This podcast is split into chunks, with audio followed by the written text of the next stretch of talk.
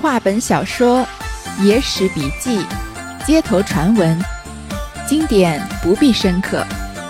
欢迎收听三弦儿的三言二拍，我们一起听听故事，聊聊人生。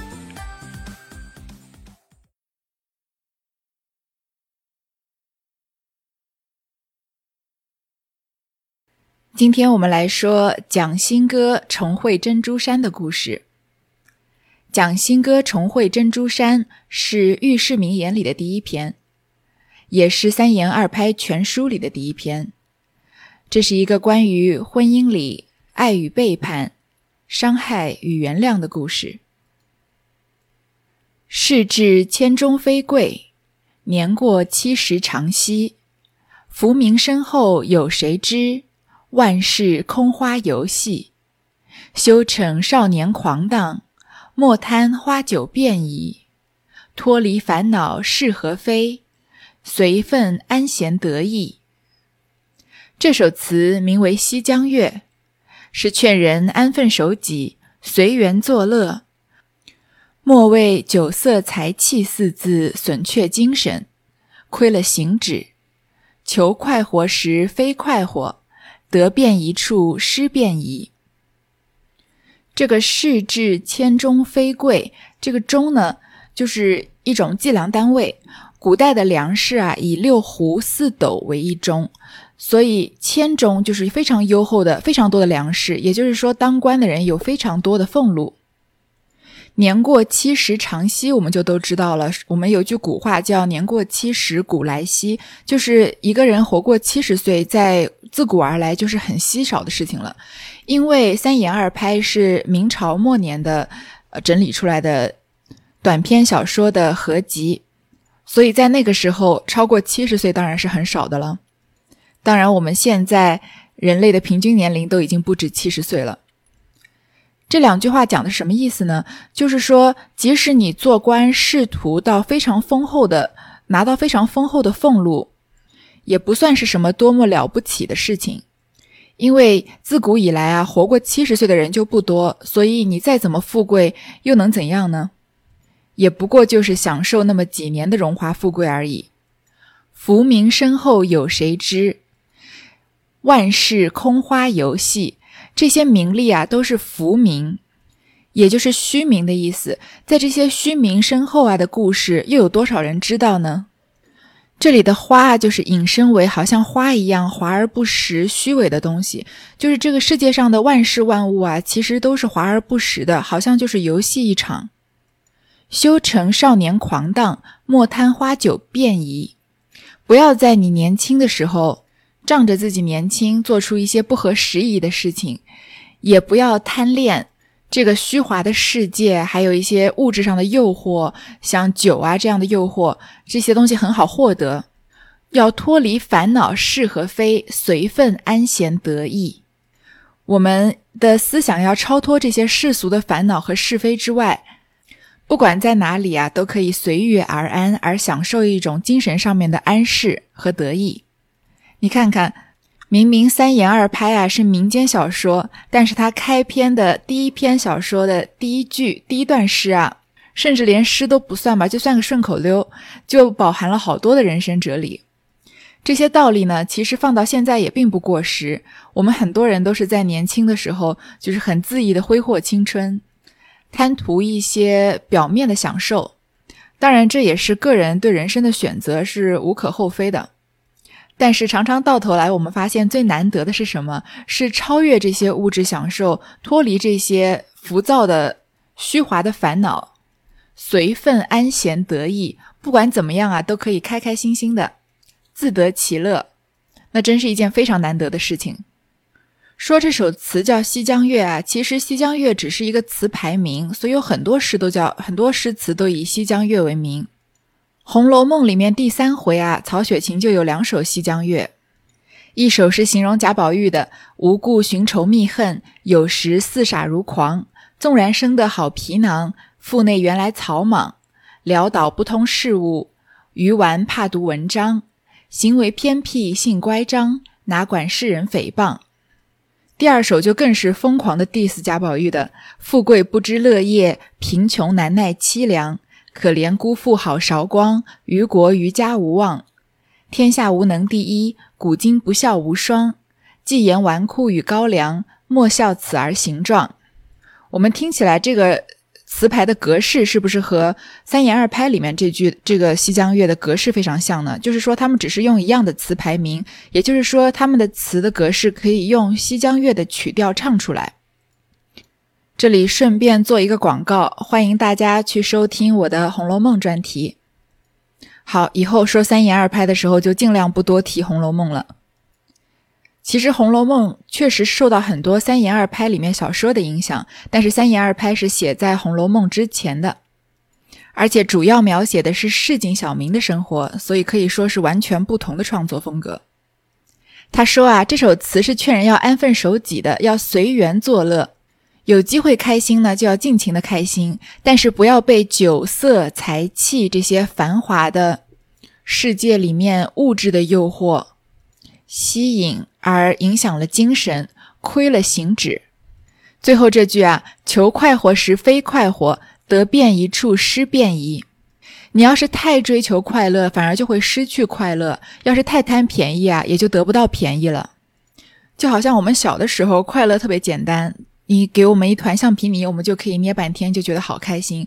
然后偶尔吃到一个冰淇淋，就会很快乐了。但是越来越长大呢，对快乐的要求就越来越高。所以，如果你一直只是在追求快乐的话，那你对快乐的要求就会随着你的追求越来越高。那到最后啊，以前让你感到快乐的东西也满足不了你，反而慢慢的不知道快乐是什么了。这也就能解释有一些人啊，他们明明就是已经生活在社会的上层，或者已经拥有很多别人没有的东西，却要去追求刺激，比如说吸食毒品啊。来寻找这种不一样的快活，因为世俗的我们普通人的快活已经满足不了他了。那得便宜处失便宜也是一样的，如果过于的贪小便宜啊，那往往到头来就什么便宜都占不了了。说起那四字中，总总道不得那色字厉害。眼是情眉，心为玉种。起手时牵肠挂肚，过后去丧魄销魂。假如墙花露柳。偶然适性，无损于事；若是生心设计，败俗伤风，只图自己一时欢乐，却不顾他人的百年恩义。假如你有娇妻爱妾，别人调戏上了，你心下如何？古人有四句道得好：“人心或可媚，天道不差宜。我不迎人妇，人不迎我妻。”作者说啊，酒色财气这四个字里面啊，总不到色字是最厉害的。眼是情媒，眼睛好像是感情的媒介；心为欲种，人的人的心啊，好像是为欲望的一颗，是欲望的一颗种子。刚开始的时候啊，是牵肠挂肚，这个色这个东西让人牵肠挂肚，总是想着它。但是过后去呢，丧魄销魂，经过一场欲望以后啊，人就会失魂落魄。然后他下面说了一句比较惊世骇俗的话，就是不不用说是明朝晚期的观点，即使是以我们现在来看啊，都有点惊世骇俗。说如果墙花露柳偶然事性无损于事，如果只是偶然之间为了满足自己的欲望，做一些让自己快乐的事啊，那也没有关系。这个观点啊，在我们现在性别平等。身体解放的今天，还是有很多人没办法接受这样的观念，更何况是在程朱理学盛行的明朝末年。但他接下来又说啊，如果身身心设计败俗伤风，如果是有心要为了欲望做出错误的事情，甚至陷害了别人，伤害到别人，不只是伤害别人，还伤害道德风俗，做出有违这个社会基本规范的事情。就为了图自己的一时欢乐，但是却不管他人的百年恩义，就是去破坏别人的家庭。因为欲望是一时的，但是别人家庭的夫妻关系本身本来是想要守一辈子的。你为了自己的一时一时的欲望去破坏别人百年的家庭，那你设身处地的想想，你要是有娇妻爱妾，那个时候还是有妾的，被别人调戏上了，你心下如何呢？接下来就是这四句啊，其实是非常俗的俗语了，不值得解释。但是我们既然说三言二拍啊，我们既然知道三言二拍是在说市井里面普通人七情六欲、悲欢离合的故事，我们知道他是在用通俗的语言说故事，那我们就要用客观的看法来看它。所以往后读下去啊，即使有一些不符合我或者不符合很多人的价值观的观点，或者是非常低俗甚至有点不堪的语句啊。我也尽量以心平气和的角度把它讲清楚。毕竟这个世界上不是每个故事都要告诉我们什么道理，有些故事它存在啊，就只是告诉我们哈，原来也有这样的人，也有这样的故事存在啊。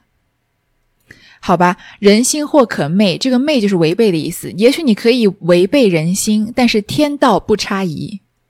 这个电视剧里的台词说得好：“天道好轮回啊！如果你做错了事情，总是有上天来惩罚你的，他是会公平的对待每一个人。”后面两句呢，基本上就是用最通俗的话翻译，就是“我不去勾引别人的老婆，别人也不要来勾引我的老婆。”看官则今日听我说珍珠山这套词话，可见果报不爽，好教少年子弟做个榜样。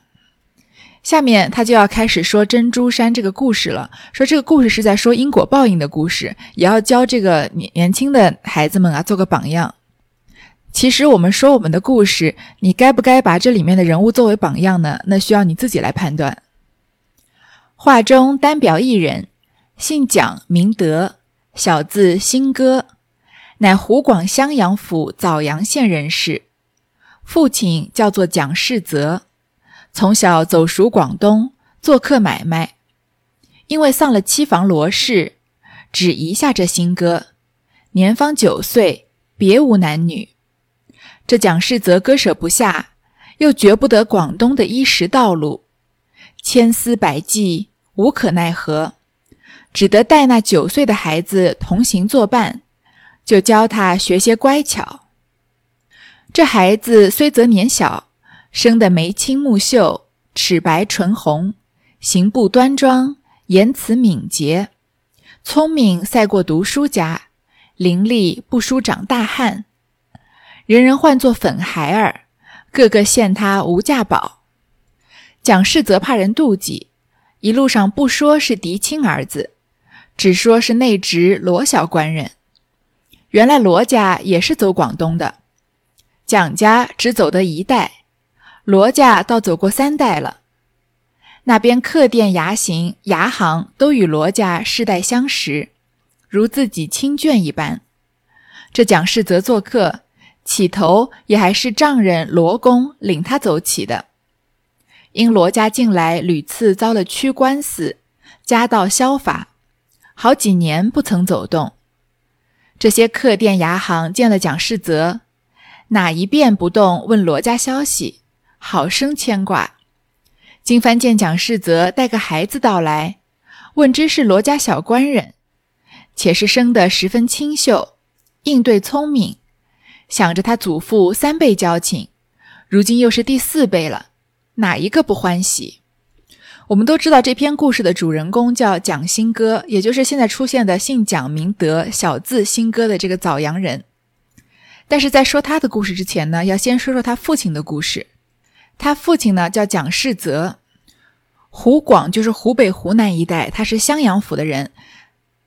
但是呢，这个蒋世泽啊，从小就去广东做买卖，所以也可以说是第一代这个漂离漂流在北上广的人了。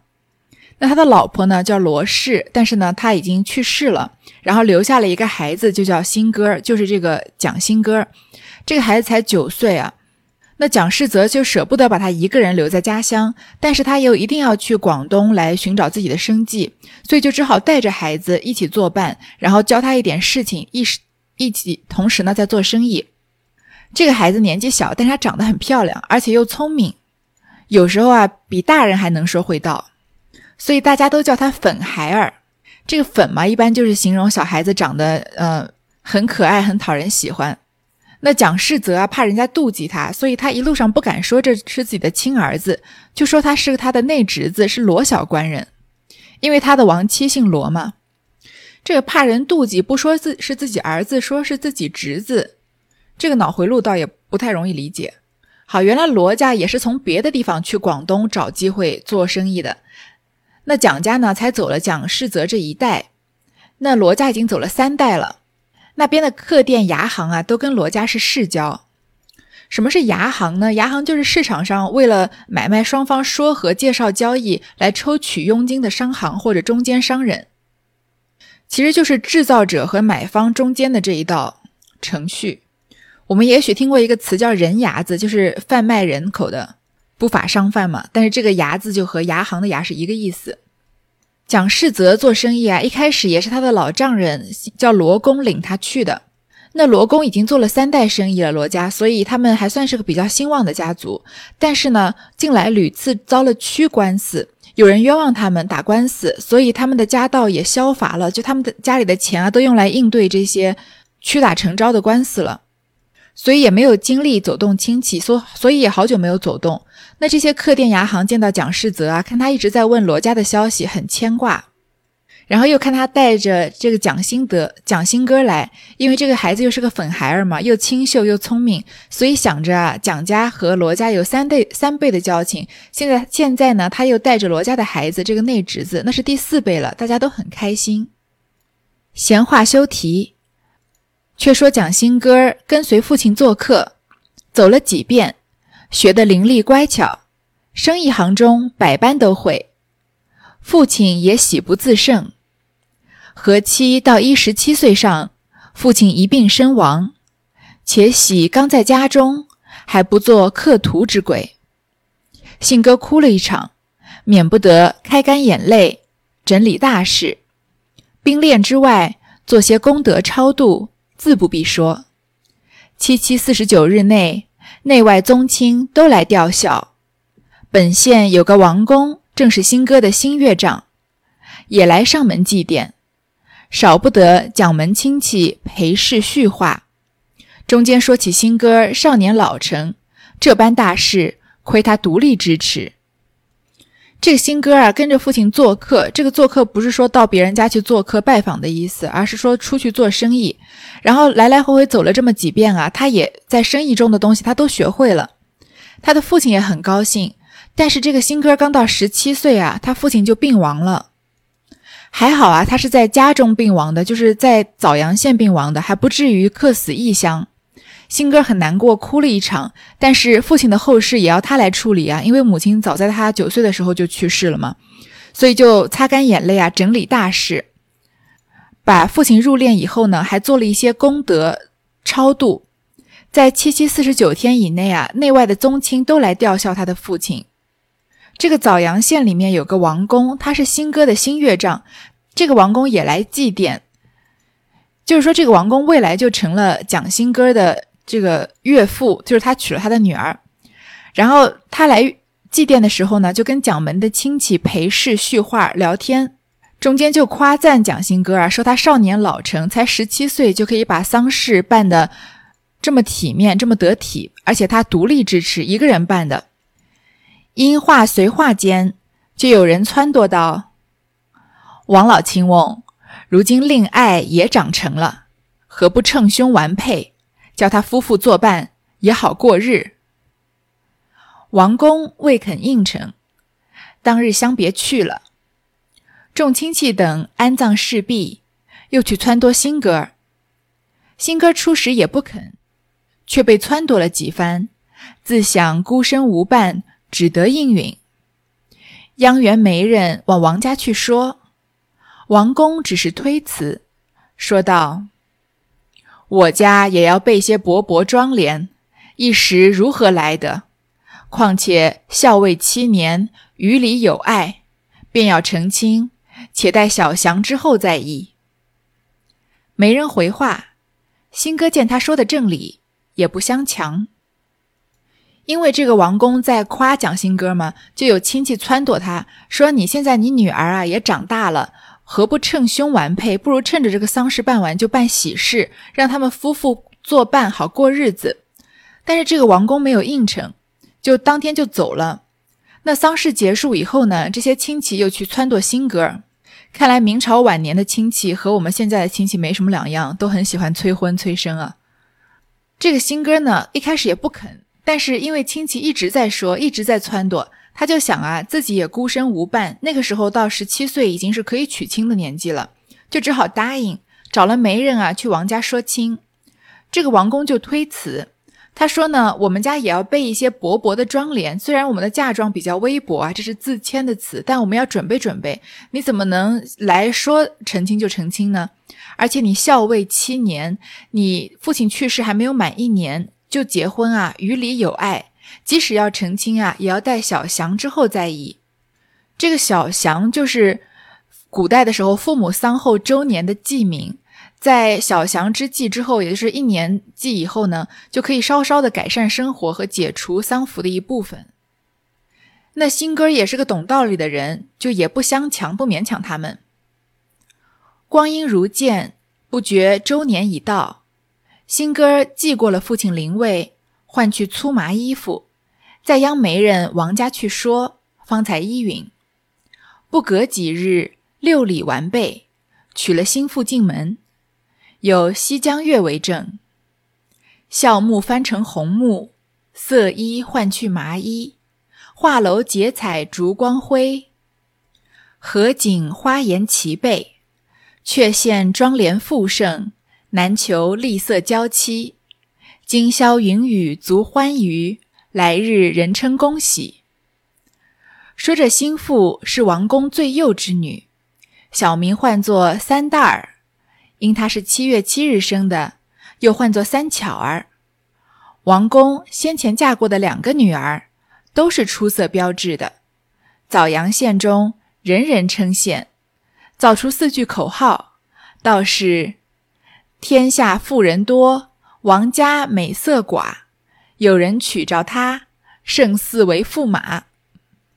不知不觉啊，蒋新哥的父亲去世一周年就到了。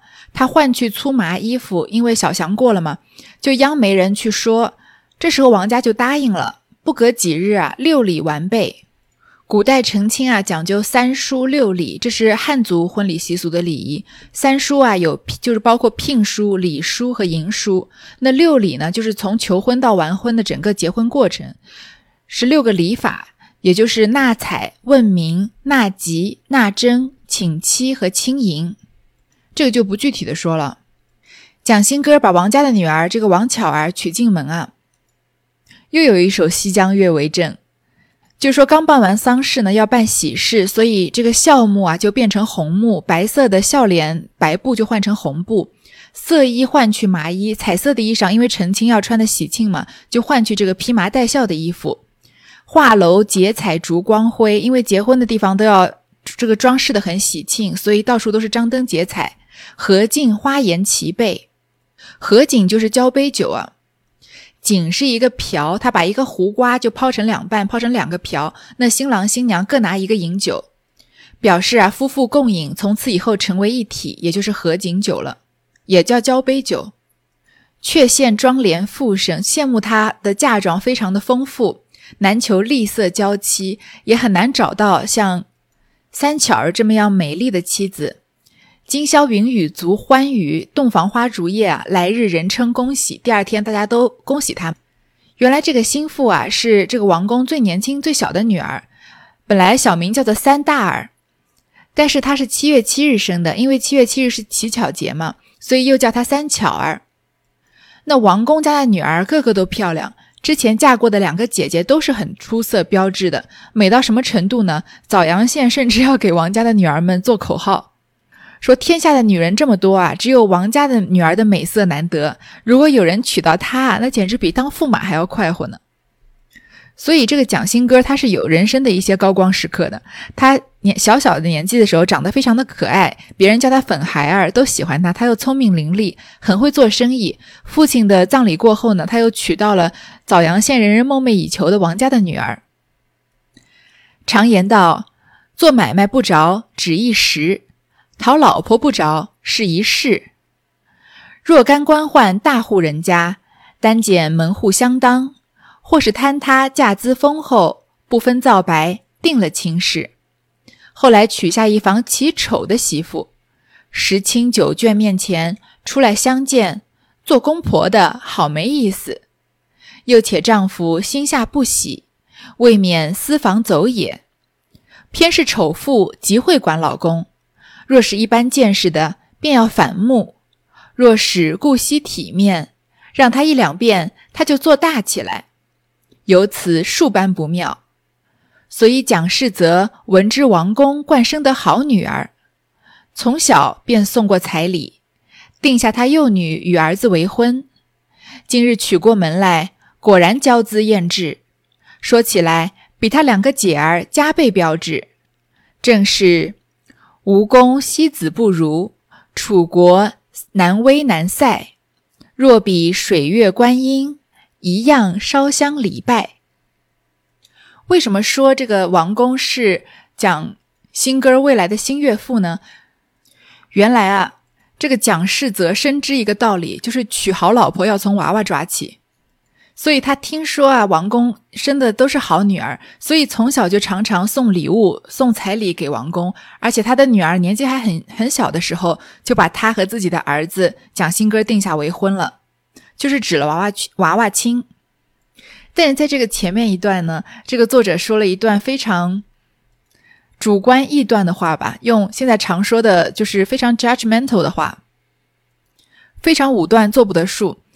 他说啊，一些官宦大户的人家，他们只找那些门当户对的人，或者是贪图一些嫁资丰厚、有很多钱的人，不分青红皂白就定了亲事。后来娶的这个媳妇儿呢，非常的丑，所以外貌协会这件事情是自古就有的。不然也不会有潘安、宋玉这些奇男子了。说这个妻子太丑啊，在亲戚面前出来相见的时候，做公婆的都觉得丢脸。而且丈夫每天回家面对这么丑的一个老婆不开心，未免就要出去勾三搭四的。但偏偏呢，长得丑的女人很会管自己老公。如果是一般见识的呢，就要跟自己的老公反目；如果顾惜体面，就是放纵他呢，那反而让丈夫就做大起来。所以这样不管怎么样都不对。可以说，女孩子在那个年代一生下来，有很多事情就是注定的，注定了的。不管是自己的出身背景，还是自己的相貌，有些时候甚至一个女孩的一生，在她出生的那一刻就决定了。所以，我们也很庆幸，我们活在现在这个时代，女孩子改变自己机会的、改变自己命运的机会还是比较多。要改变自己的外貌啊，可以打扮，可以多看时尚杂志，学习搭配。实在不行，还可以整容。要改变自己的阶级呢，可以通过读书努力奋斗了。但是那个年代比较不可以，就是做作为一个丑女孩啊，嫁给别人当媳妇儿，连公婆都会觉得丢脸的。好，不不必多评价古代的价值观。所以这个蒋世泽啊，从小就认定了王家的女儿，所以就指了娃娃亲。这个三巧儿比她两个姐姐还要美，不管是童话故事还是古今传说里面，一般都是最小的女儿长最美嘛。美到什么程度呢？又要写俗语了，“吴宫西子不如”，就是西西施遇到这个王巧三巧儿还觉得不如她美。楚国南威南塞，南威想必也就是楚国的美女，她但她没有西施这么出名，她是。这个在春秋战国时期啊，春秋五霸之一的晋文公曾经获得了南威，被这个他的美色给迷住了，所以三天都没有上朝办事。后来这个晋文公啊，他毕竟是个有事业心的男人，他自觉醒悟，恐怕自己以后会沉沦深深色，所以就不再接近南威了。所以这个南威呢，南边的南，威风的威，它也在后世成为古代美女的代名词之一。若比水月观音。这个佛经啊，说观音菩萨有三十三个不同形象的法身，所以化作观水中月影状的呢，就是水月观音。而水月观音呢，也用来形容人物的仪容清丽俊美，也就是美女的意思。如果拿它比水月观音啊，一样烧香礼拜，大家也要对它烧香礼拜。不要说古今中外的美女比不上她，即使是天上的仙女观音来比啊，人们还要对这个三巧儿来礼拜呢。所以她也是。容貌绝世无双的女子了。蒋新歌人才本自齐整，又娶得这房美色的婚家，分明是一对玉人良工浊旧，男欢女爱，比别个夫妻更胜十分。三朝之后，一先换了些浅色衣服，只推至中，不与外事，专在楼上与浑家成双捉对，招募取乐。真个行坐不离，梦魂作伴。自古苦日难熬，欢时易过。暑往寒来，早已孝服完满，启灵除孝不在话下。新哥一日间想起父亲存日广东生礼，如今耽搁三年有余了。那边还放下许多客账，不曾取得。夜间与浑家商议，欲要去走一遭。浑家初时也答应到该去，后来说到许多路程，恩爱夫妻何忍分离？不觉两泪交流，新哥儿也自割舍不得，两下凄惨一场，又丢开了。如此已非一次，光阴荏苒，不觉又挨过了二年。那时新哥决意要行，瞒过了浑家。在外面暗暗收拾行李，捡了个上吉的日期，五日前方对浑家说之，道：“常言坐吃山空，我夫妻两口也要成家立业，终不然抛了这行医食道路。如今这二月天气不寒不暖，不上路更待何时？”浑家料是留他不住了，只得问道。丈夫此去几时可回？新哥道：“我这番出外甚不得已，好歹一年便回，宁可第二遍多去几时罢了。”浑家指着楼前一棵植树道：“明年此树发芽，便盼着官人回也。”说罢，泪下如雨。新哥把衣袖替他开示。不觉自己眼泪也挂下来，两下里愿离惜别，分外恩情，一言难尽。因为不要忘记，新哥他本来是个聪明伶俐又擅长经商的人，又娶得这房美色的浑家，这个浑浑水摸鱼的浑，就是古人对自己妻妻子的一种谦称，意思就是不懂事、不知进退的人。所以他们夫妻两个人。刚新婚啊，非常的快乐，过了一段快乐的时光。但是三年之后，校期满了呢，这个蒋新哥就想起父亲在广东的生意还要他去料理，而且有一些放下的账没有收回来，所以他就跟这个三巧儿商议，说要去广州一趟。那三巧儿当初是答应他去的，但是后来说到啊，去一趟广东这么远，那个时候。大多数的旅行都是要靠脚走的，所以不像我们这样一下就到了。所以说出门啊，常常就要提前几个月出发。像古人进军赶考、进京赶考啊，常常要提前两三个月启程的。所以这个三巧儿就舍不得她的丈夫。其实王兴、蒋新哥呢也舍不得，所以哭哭啼啼的就算了，不去广广东了。这样来一来啊，已非一两次，不知不觉又过了两年，这个时间过得飞快。这次新哥就决定一定要去了，他怕他的妻子三巧儿呢拦着他不让去，他就在外面啊暗暗的偷偷的收拾行李，拣了一个好日子，在出发前五天才跟这个三巧儿说，说常言道啊坐吃山空，我们虽然有一点积蓄，但也不能一直靠积蓄过日子呀，我们夫妻两个也要成家立业的，怎么能把这个安身立命的本分，这个生做生意给抛了呢？现在这个二月啊，天气不冷不暖。二农历的二月就是阳历的三月了，所以天气正好。这个时候不上路，更待何时呢？这个时候，他的妻子三巧儿就知道留他留不住了，就只好问他什么时候回来。新哥就说啊，我这次出去啊，甚不得已，我也不想去的，我并不想把你一个人留在家里。有些人说，这个妻子为什么不跟丈夫一起去呢？因为那个时候在古代就没有这样子的规矩，因为女孩子、女人不能抛头露面，尤其是结过婚的女子，因为我们要记得，她是程朱理学盛行的明朝。所以这个新哥说他去一年就回来，大不了下一次再去就多去几日。所以新哥情愿在路上少花点时间，早点回来跟他的妻子团聚，然后下一次再去，也不愿一次离开他妻子太久。但即使他不愿意太久啊，也要至少一年的时间，因为路上可能就要花掉好几个月，那办理事情又要花掉好几个月。所以这个王三巧儿指着楼前的一棵树，就说明年这个树发芽的时候，我就盼着官人回来。这还是个很浪漫的故事。说着啊，就泪如雨下。新哥就拿衣袖替他擦眼泪，两下愿离惜别，依依惜别的，一言难尽。那新哥去了广州之后，广东之后又发生了什么事呢？我们就下一回再说。